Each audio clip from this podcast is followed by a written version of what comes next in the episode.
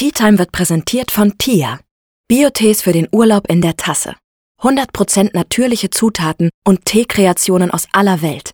Echte Nachhaltigkeit durch eine innovative Verpackung aus Graspapier und ungebleichte Filterbeutel aus Bananenblättern.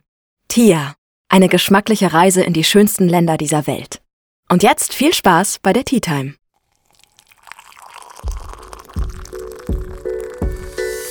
Ich bin Tina. Schön, dass ihr bei meiner Tea Time eingeschaltet habt.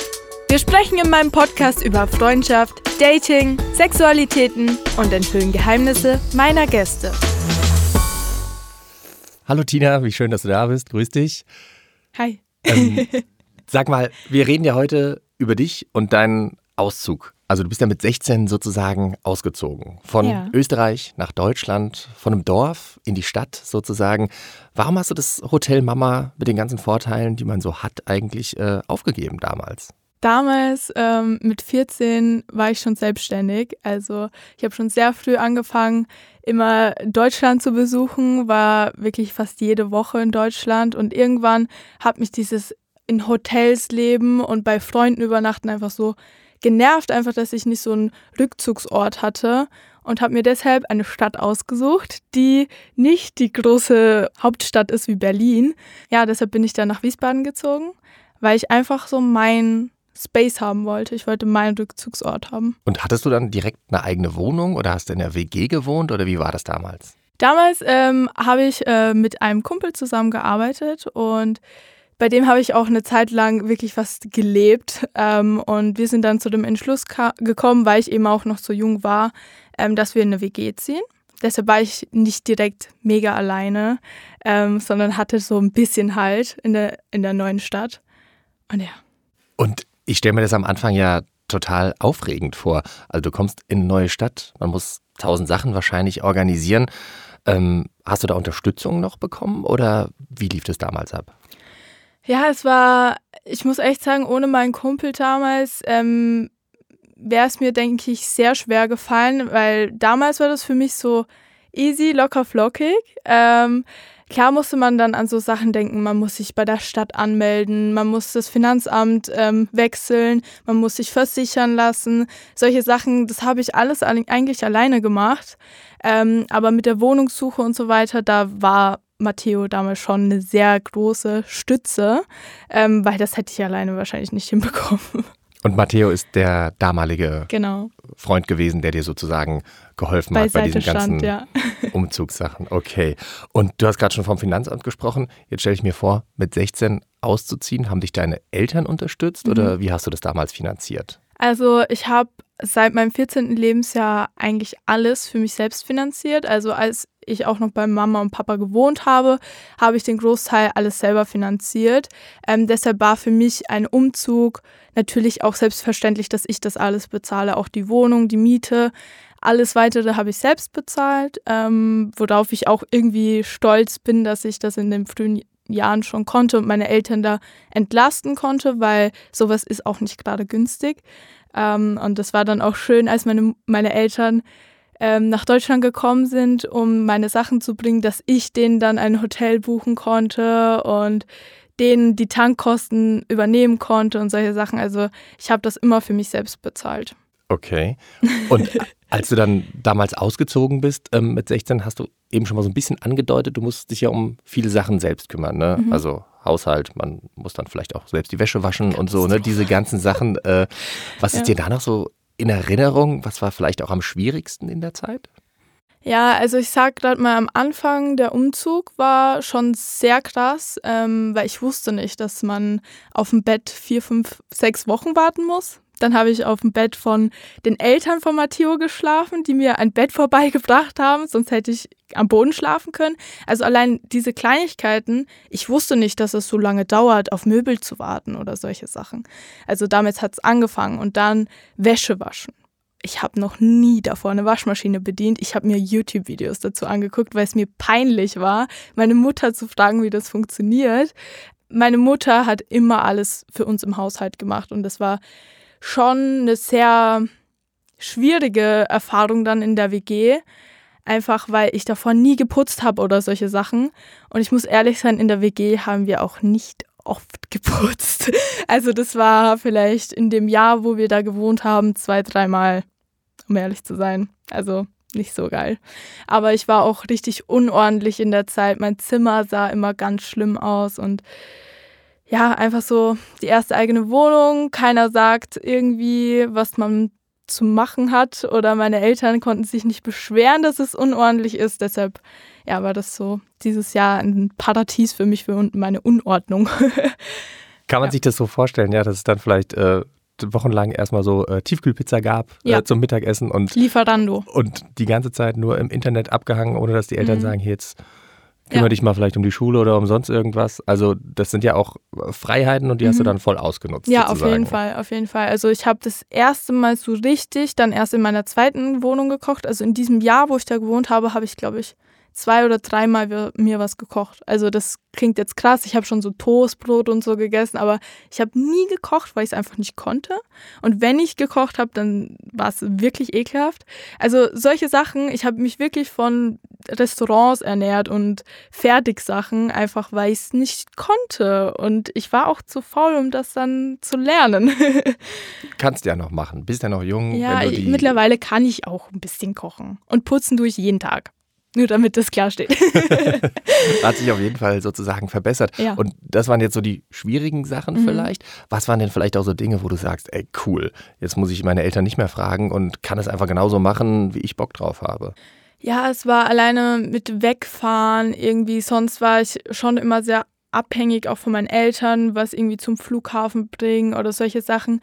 Das mussten meine Eltern dann machen. Ähm, oder alleine, wenn man Freunde einladen möchte oder so, ähm, da hatte ich einfach meine Freiheiten. Ne? Also ich konnte eigentlich tun und lassen, was ich wollte.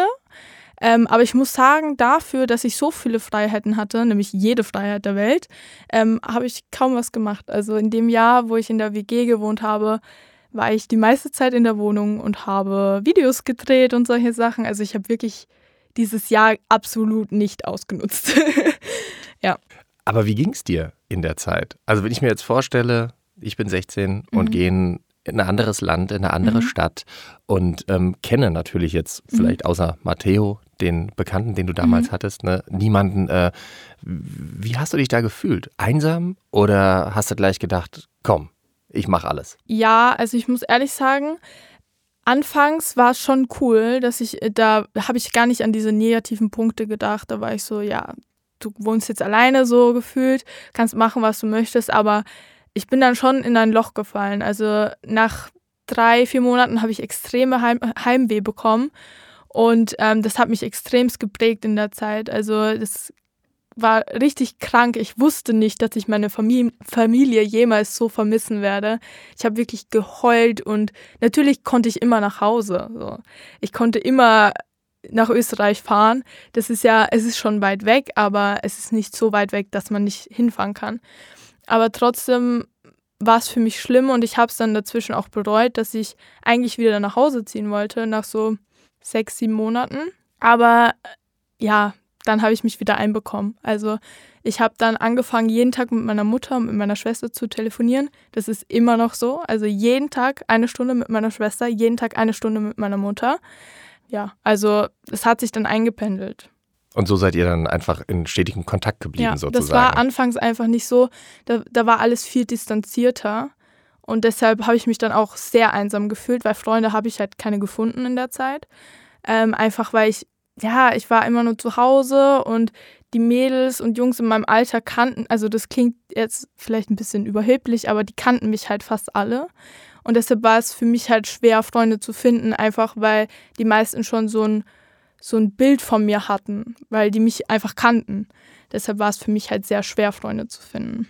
Aber um nochmal kurz auf die Frage zurückzukommen, mhm. wie das in den ersten Monaten war ähm, und als du deine Eltern auch vermisst hast, warst du denn dann so tough, dass du zu Hause geblieben bist und das so ein bisschen unter den Teppich gekehrt hast? Mhm. Oder warst du ganz offen und hast es deinen Eltern gesagt, wie sehr du sie vermisst? Und bist du dann auch vielleicht mal am Wochenende besuchen gefahren oder geflogen in dem Fall? Wie, wie, mhm. wie kann ich mir das vorstellen? Also ich habe das mit meinen Eltern schon kommuniziert. Also ich habe da auch heulend meinen Vater angerufen und meinte, äh, ich weiß nicht, ich kann das nicht mehr und so. Also ich bin einfach offen und ehrlich immer schon gewesen. Ich wusste auch, ich kann jederzeit zurück nach Österreich ziehen, wenn ich das möchte. Also ich war dann schon sehr tough. Also ich bin dann auch wieder eine Zeit lang in Deutschland geblieben. Aber ich kam dann immer wieder zurück nach Österreich. Also für mich ist jetzt auch so ein Muss, ungefähr einmal im Monat für fünf bis sieben Tage in Österreich zu sein. Das hat sich jetzt so eingependelt. Ich bin sehr viel zu Hause bei meiner Familie und ja, also hat sich halt jetzt so mit den Jahren ergeben, sage ich mal.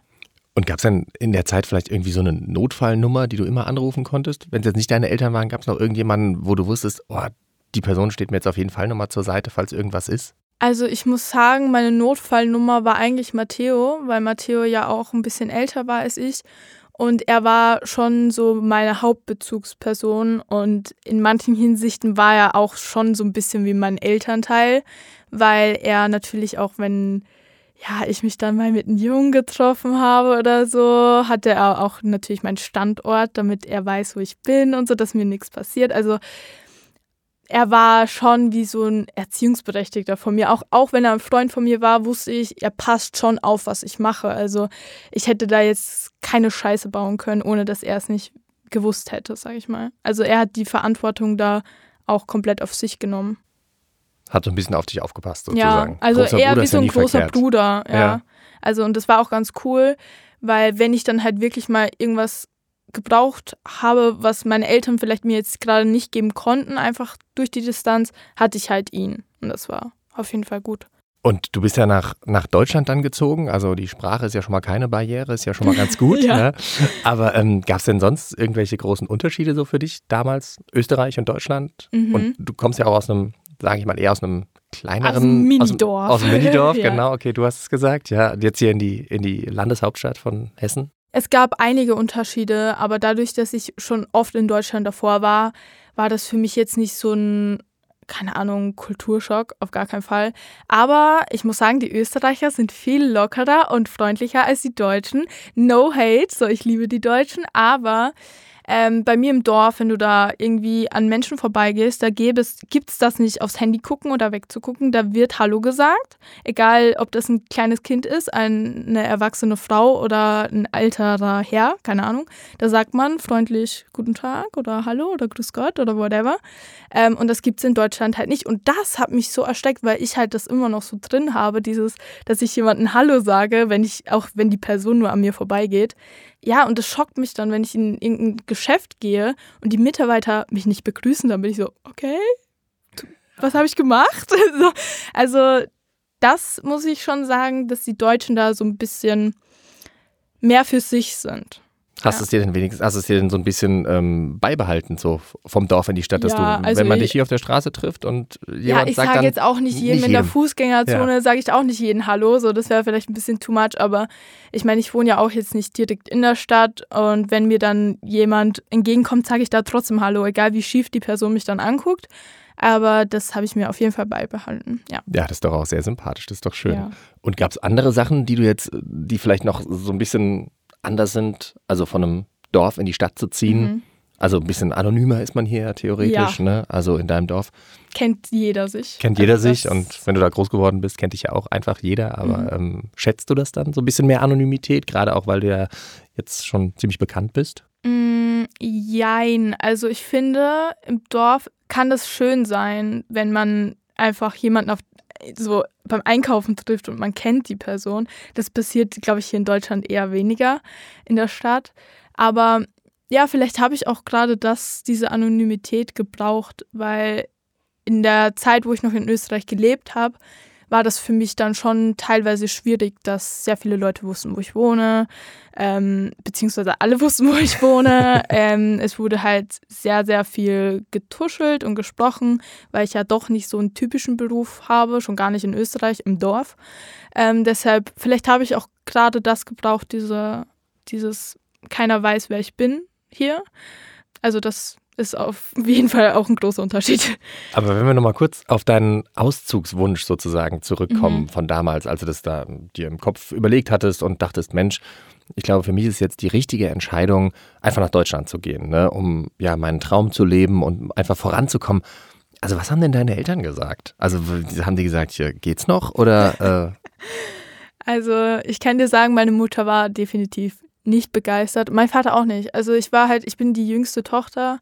Ich bin eigentlich so das Küken. Ich werde immer das Küken bleiben. Und ähm, natürlich wollten die nicht loslassen, aber die vertrauen mir. Die waren, ich, ich war ja oft in Deutschland und die wussten, okay, ich verdiene mein Geld. Ich verdiene kein schlechtes Geld für mein Alter. Ich kann mir das leisten und ich bin nicht die Person, die sie die dieses Vertrauen missbrauchen wird. Also dieses, okay, wenn es jetzt mal scheiße läuft, dann wird sie uns Bescheid geben. Das habe ich immer beibehalten, sage ich mal. Aber was meine Mutti dazu sagt, das hören wir jetzt, weil meine Mutter hat einen O-Ton für uns eingesprochen. Da bin ich auf jeden Fall mal gespannt. Hallo, Und, äh, liebe, wie heißt sie denn deine Mama? Claudia. Claudia.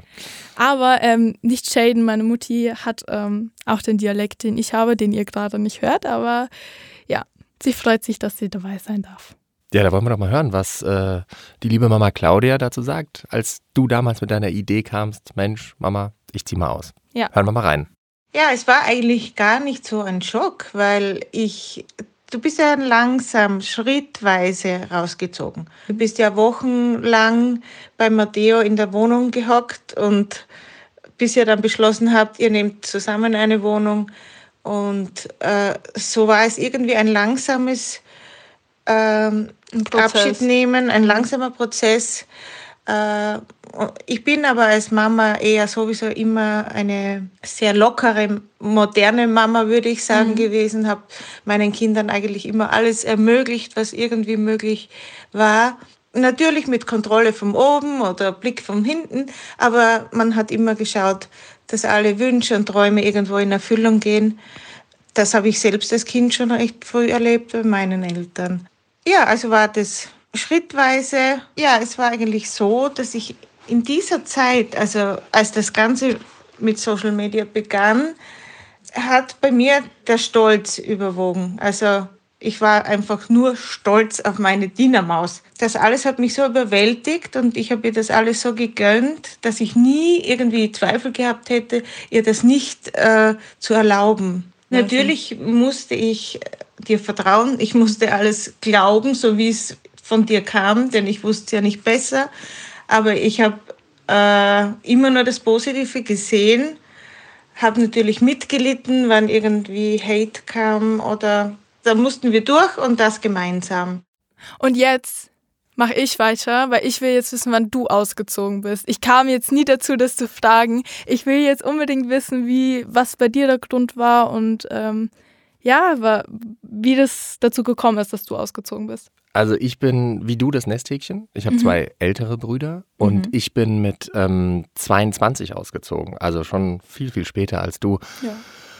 Ja, und bei mir war es einfach so, es gab gar nicht so einen großen Bedarf auszuziehen. Ich konnte hier in der Stadt, in der ich gelebt habe, äh, studieren. Das Fach, was ich studieren wollte, wurde nur in wenigen Städten in Deutschland angeboten und in meiner Stadt war das so. Ich habe Sport gemacht, konnte ich genau in der Stadt diesen speziellen Sport machen. Ich habe Baseball gespielt früher ah, und ähm, cool. es gab einfach viele Gründe zu bleiben. Mhm. Und natürlich auch ganz viele von meinen Freunden sind geblieben und ähm, Deswegen wollte ich jetzt gar nicht in eine ganz andere Stadt. Und dann bin ich aber mit einem Kumpel ausgezogen. Mit einem ah, meiner besten okay. Freunde bin also ich dann eine in eine WG gezogen, genau. Cool. Und das war natürlich auch sehr schön, ja. Ja, sehr cool. Ähm, was hast du studiert, wenn ich fragen darf? Publizistik und äh, BWL habe ich studiert. BWL? Ja, genau. Ja, heute ist es ja nicht mehr so untypisch, ne, BWL? ich weiß es gar nicht. Ist es heute untypisch? Irgendwie studiert jeder BWL. Das war damals bei uns auch schon so ein bisschen so. Echt? Haben auch viele Leute BWL studiert, weil es halt irgendwie hieß, ja, damit das kann man auf jeden man Fall, halt. nee, kann man einfach in viele, in viele Bereiche reinsteigen ja, ne, und viele, viele unterschiedliche Berufe machen. Und insofern. Aber ich habe mich dann auch für Publizistik entschieden, okay. weil ich ja jetzt beim Fernsehen arbeite und da hat es einfach nochmal ganz gut gepasst. Ja, gepasst. Aber meine Freunde, die waren mir ja immer auch sehr wichtig und ich kann mir vorstellen, dass deine Freunde dir wahrscheinlich auch sehr wichtig sind und waren. Was haben die denn damals gesagt, als du weggegangen bist? Also auch durch meine Schulstory ähm, hatte ich tatsächlich in Österreich nicht so viele Freunde. Also ich früher als Kind auf jeden Fall, da hatte ich sehr viele Freunde durch die Schule, aber so durch die letzten zwei Jahre habe ich mich immer mehr zurückgezogen und ich hatte Freunde natürlich, aber die haben alle in Deutschland gelebt. Also das waren, die habe ich dann immer gesehen, wenn ich in Deutschland war. Deshalb einen richtigen Halt außer meiner Familie hatte ich in Österreich nicht. Also natürlich Familie ist sowieso das A und O für mich. Aber ähm, Freunde, wo ich jetzt gesagt hätte, oh mein Gott, meine beste Freundin wohnt, keine Ahnung, fünf Minuten entfernt, das kann ich nicht tun, das hatte ich nicht. Also mich hat sonst eigentlich nichts gehalten. Okay. Du hast die Schulstory gerade angeteased. Mhm. Ähm, bist du dann auch hier in Deutschland in die Schule gegangen oder wie lief das, um es nochmal ganz kurz anzureißen? Also ich bin ab 15, also ab meinem 15. Lebensjahr nicht mehr in die Schule gegangen. Also ich habe meinen Hauptschulabschluss, ich weiß, nicht der beste, aber ich habe einen Abschluss, weil viele denken, ich habe keinen Abschluss. Ähm, genau, also ich habe meine Hauptschule gemacht und bin dann aufs Gymnasium, Sportzweig und da war ich dann ungefähr ein halbes Jahr und da habe ich die Schule dann beendet. Ähm, einfach weil ich mich auf meinen Traum fokussieren wollte. Genau, aber die genaue Story erzähle ich mal wann anders, weil das ist so eine lange Geschichte. Da brauche ich jetzt drei Jahre. Okay, also da werden wir auf jeden Fall nochmal in einer Folge detailliert drauf Ja. eingehen, wie das alles mit dir und der Schule Ja. damals war. Hey meine Venner, Norwegisch kann ich leider nicht, aber mit dieser Episode präsentiere ich euch Taste My Norway von Tia. Taste My Norway ist ein fruchtiger herber Biotee mit Johannisbeeren und Hagebutten. Mit Kiefernsprossen verfeinert ist Taste My Norway von Tia der Biotee für alle, die den vollen skandinavischen Geschmack erleben wollen. Und jetzt weiterhin viel Spaß bei dieser Episode. Du hast mich ja gerade gefragt, wie es mit dem Ausziehen Mhm. war. Ähm, mich, als ich ausgezogen bin, war irgendwie ein paar Wochen später mein Zimmer gar nicht mehr mein Zimmer. Das war dann Gäste- und Arbeitszimmer. Wie war denn das bei dir? Wenn du nach Hause kommst, steht da noch irgendwie das Kinderzimmer von Tina? Oder ist es Oh, mittlerweile äh, auch vielleicht ein Gästezimmer geworden? Mega geile Frage, mega gute Frage. Mein Zimmer ist aktuell ein Spielzimmer für meine Nichte, weil ähm, meine Schwester wohnt direkt nebenan und meine Mutter passt zum Beispiel auf, wenn meine Schwester arbeitet, auf die kleine Maus. Deshalb mein, mein Zimmer ist jetzt ein Kinderzimmer. Aber äh, ich bin happy damit. Also ich schlafe gerne im Gästezimmer. Das ist übrigens das äh, Bett vom, also wir haben x Zimmern zu Hause und das Bett ist sehr bequem, deshalb beschwere ich mich nicht. Ja.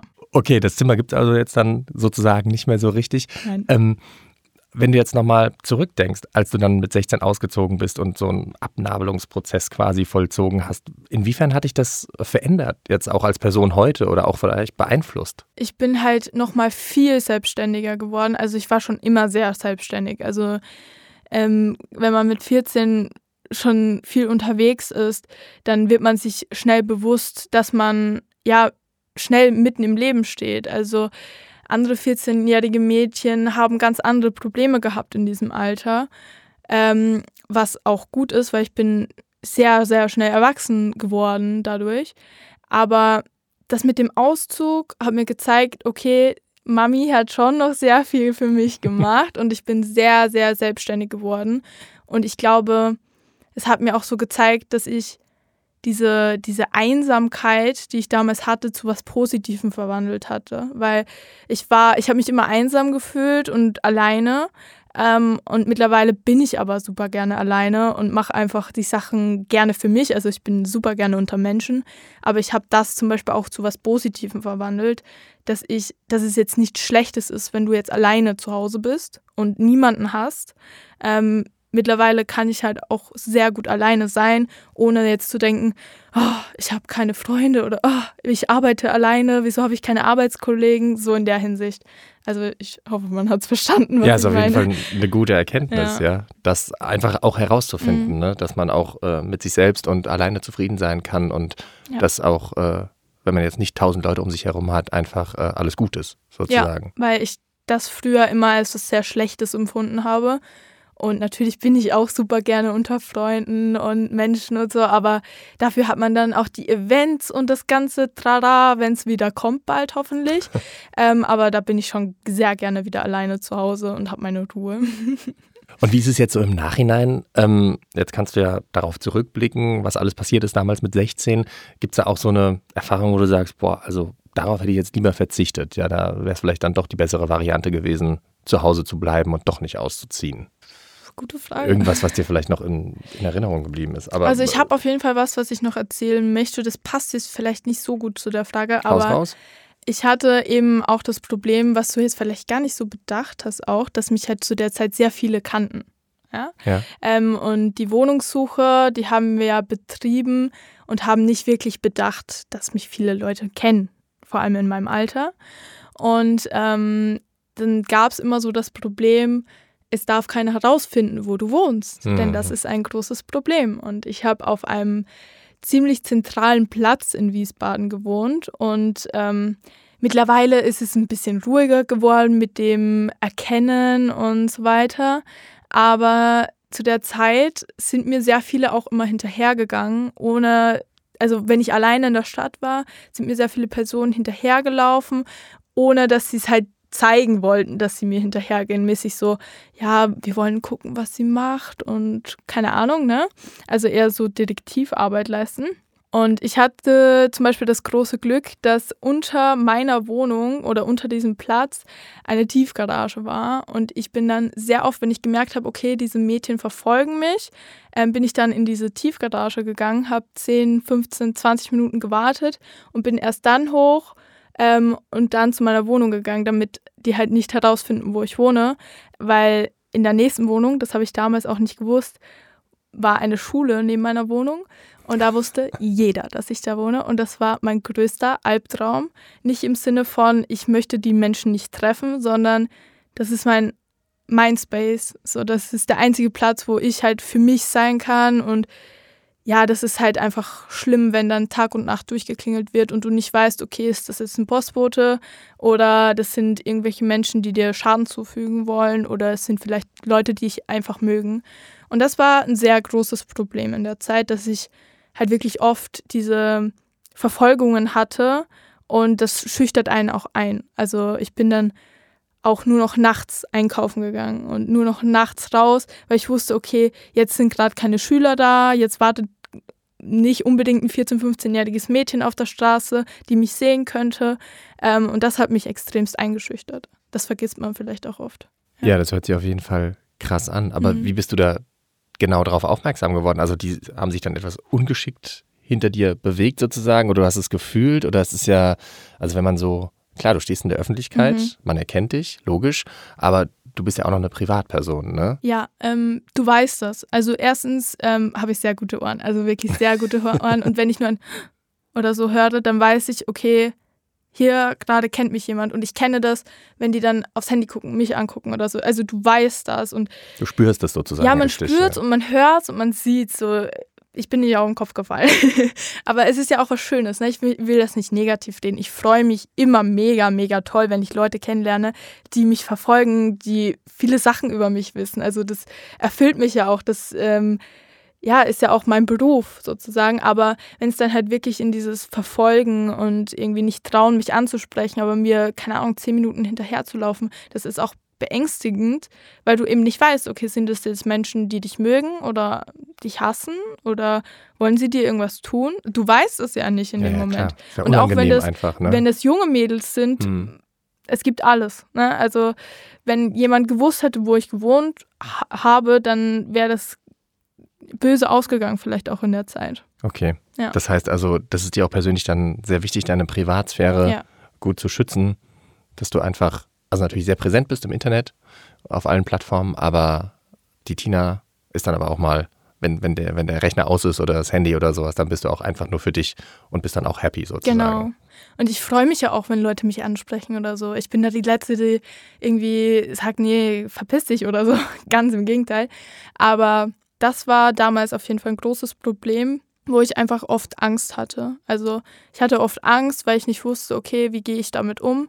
Und das mit der Tiefgarage war natürlich eine gute Lösung, aber hat mich trotzdem verunsichert. Aber das stelle ich mir eh dann relativ schwierig vor. Und das hast du ja auch vorhin schon mal so ein bisschen angedeutet im Gespräch, Freunde kennenzulernen. Ne? Mhm. Weil man jetzt nicht so genau weiß, okay, mögen die mich jetzt, weil ich Tina bin oder mögen die mich jetzt, weil ich so und so viel 100.000 Follower bei Insta habe oder so.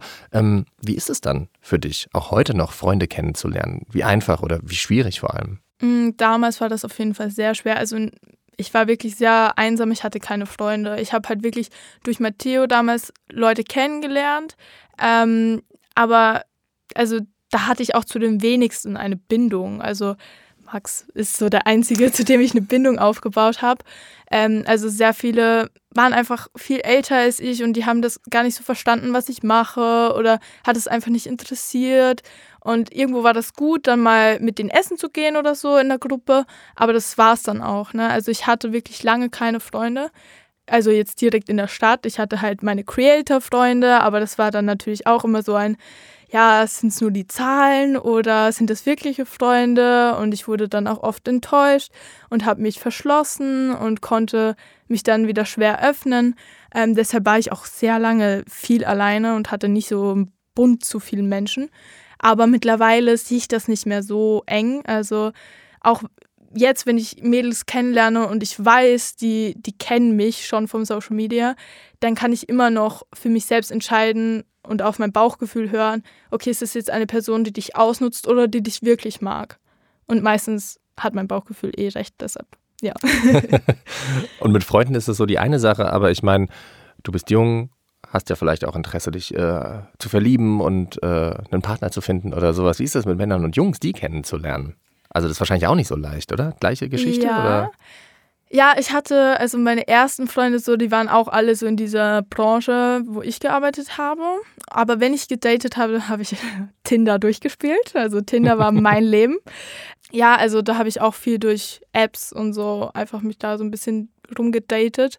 Aber ähm, da kamen dann auch Bilder von meinem Profil, was ich auf Instagram geschickt bekommen habe von irgendwelchen Männern oder Jungs, die geschrieben haben, hey, guck mal, hier ist ein Fake-Profil von dir. Und ich war so, das ist mein echtes Profil. Aber ich habe nie geantwortet. Ich war so, oh Gott, scheiße. Aber ja, also es kam auch schon oft dann solche Fragen wie, oder Aussagen, warum fakest du Tina? So. Und ich fand so, ich fake mich nicht, ich bin ich. Aber ja. die haben das dann gedacht, sozusagen. Ja, ja, die dachten einfach, das ist ein Fake-Account und es gab auch schon Fake-Accounts von mir auf Lavu und solche Sachen. Ja, ich hatte auch Tinder, ich bin auch nur ein Mensch, so. Und in der heutigen Zeit sorry, aber wie wissen du, also wenn du nicht gerade in der Uni oder in der Schule oder beim Feiern oder so Leute kennenlernst, wie lernst du dann Menschen kennen, wenn alle so für sich leben? Ja, dann ist es auf jeden Fall ein bisschen, ja. bisschen schwierig, genau. Äh, kommen wir noch mal kurz zurück zum Thema Ausziehen. Wir mit, immer so mit 16, ja, ist sehr interessant, ist sehr schön. ähm, Tina, heute bist du 20 und mit 16 bist du ausgezogen, um zu dem Thema Auszug nochmal zurückzukommen. Wie bewertest du den Lebensabschnitt damals? Also, um ehrlich zu sein, in dem Moment hat es sich gar nicht krass angefühlt, dass ich ausgezogen bin. Also, in dem Moment dachte ich, ja, okay, also, ich meine, du bist seit zwei Jahren selbstständig, du verdienst dein Geld, du zahlst deine Steuern, so, du bist eigentlich schon mitten im Leben. Ich dachte, ich bin voll erwachsen, ähm, was ich natürlich nicht war. Aber für mich war das absolut nichts Krasses. Deshalb habe ich auch erst so die letzten, ja, mit 18, 19 realisiert, was das eigentlich war. Also, dass es nichts außer, also dass es was Außergewöhnliches ist. Also, dass es nicht alltäglich ist, dass ich mit 16 ähm, ausziehe in ein anderes Land noch dazu. Ähm, deshalb mittlerweile sehe ich das als was Besonderes und was Krasses und was mich zu der Person auch gemacht hat, die ich heute bin.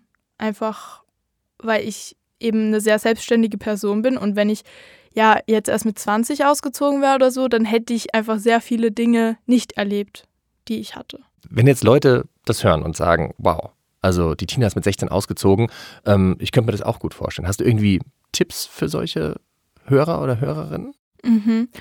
Es ist äh, schwierig, weil ich war in einer sehr besonderen Situation. Viele können sich mit 16 noch keine Wohnung leisten. Also man muss halt da, dafür auch hart arbeiten. Also für mich war das ja auch nicht ein, okay, Mami und Papi zahlen mir alles. Also manche Personen haben das Glück, die, ähm, wo die Eltern das alles bezahlen können. Aber äh, man muss halt auch hart dafür arbeiten. Und ich glaube, dass das äh, viele gerne machen würden.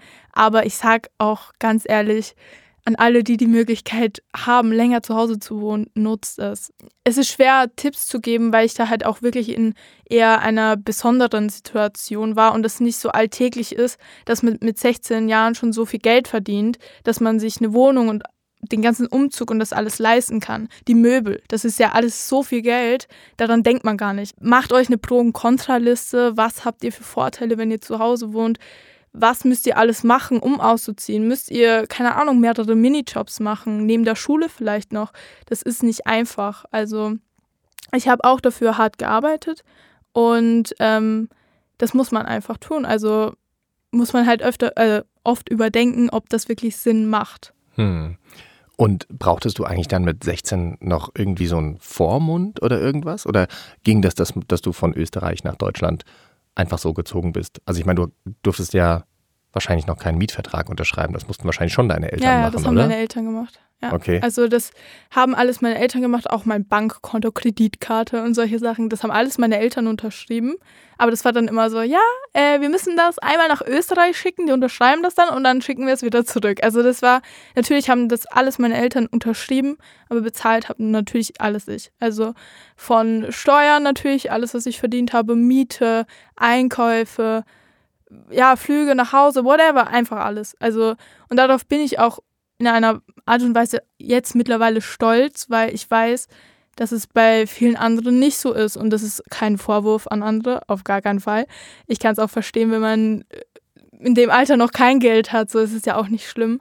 Aber ja, für mich ist es was Besonderes und ich bin da auch froh, dass ich meine Eltern wirklich mehrere Jahre stark entlasten konnte. Und wie ist das Verhältnis heute zu deinen Eltern? Mega gut. Mega gut. Ja, also ich hatte immer ein gutes Verhältnis mit meiner Familie. Ähm, klar gab es immer mal wieder so kleine Stichpunkte, aber also großteils war echt immer alles mega in unserer Familie. Ähm, und heute ist es umso besser eigentlich, einfach weil wir uns jeden Tag updaten und anrufen und man freut sich, sich zu hören. Und wenn man sich sieht, dann einmal im Monat, dann freut man sich umso mehr, dass man sich sieht und genießt einfach die Zeit. Und bin da auch dann sehr oft offline oder weniger am Handy, einfach um die Zeit bei meiner Familie zu nutzen um Energie zu tanken und wieder so ein bisschen mein altes Leben zu führen, wieder nur im Dialekt zu sprechen und solche Sachen, weil das mache ich hier ja gar nicht. Ja, also das Verhältnis ist mega gut. Hast du so eine, so eine aktuelle Planung? Was sind so die, die nächsten Sachen, die bei dir anstehen?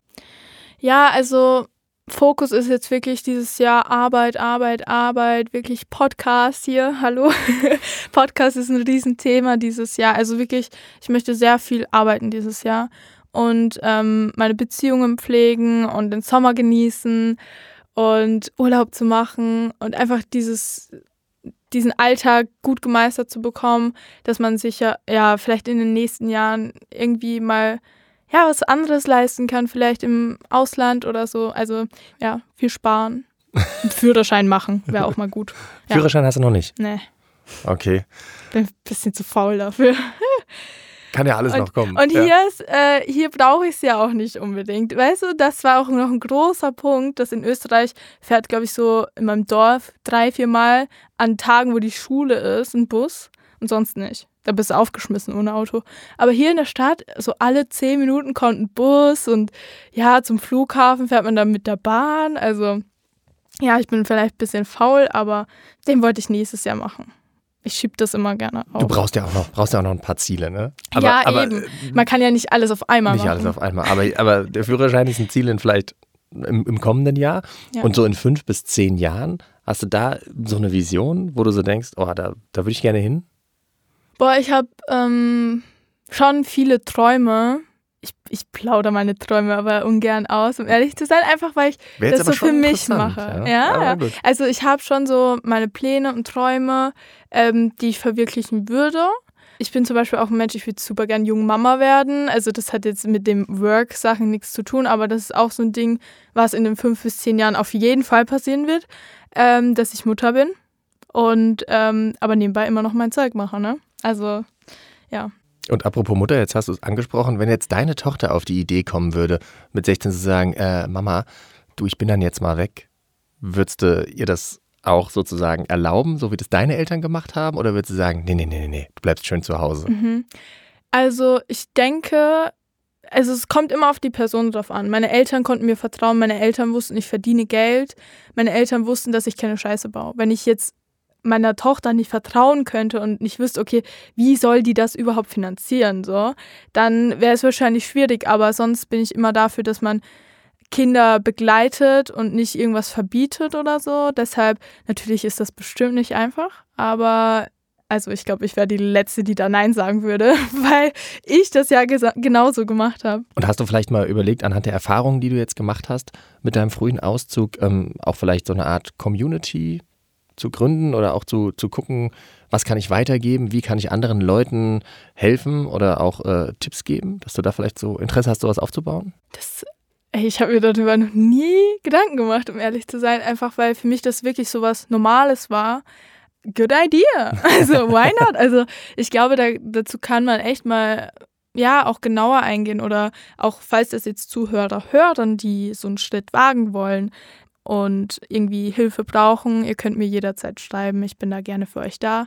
Kann euch noch ein bisschen was von mir erzählen, wie das bei mir war. Das haben tatsächlich auch schon einige gemacht. Also die haben mir geschrieben, hey, wie war das, als du von Österreich nach Deutschland gezogen bist? Ähm, wie hast du das finanziert? Habe ich schon oft beantwortet.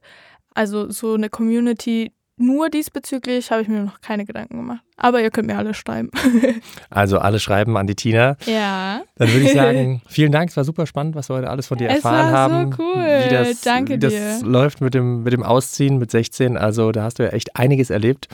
Ja, ich freue mich schon aufs nächste Mal. Ich danke dir, dass du der Gastinterviewer warst. Das war sehr schön. Ja, mir jetzt auch großen Ich hoffe, du gemacht. kommst bald wieder vorbei zu unserem Podcast. Und äh, freut mich. Ich wünsche euch Zuhören auch noch einen schönen Tag und wir hören uns. Tschüss. Tschüss. das war's mit der Episode. Für alle Infos und Behind the Scenes checkt den Tea Time Instagram-Account aus und abonniert gerne meinen Podcast. Danke fürs Zuhören.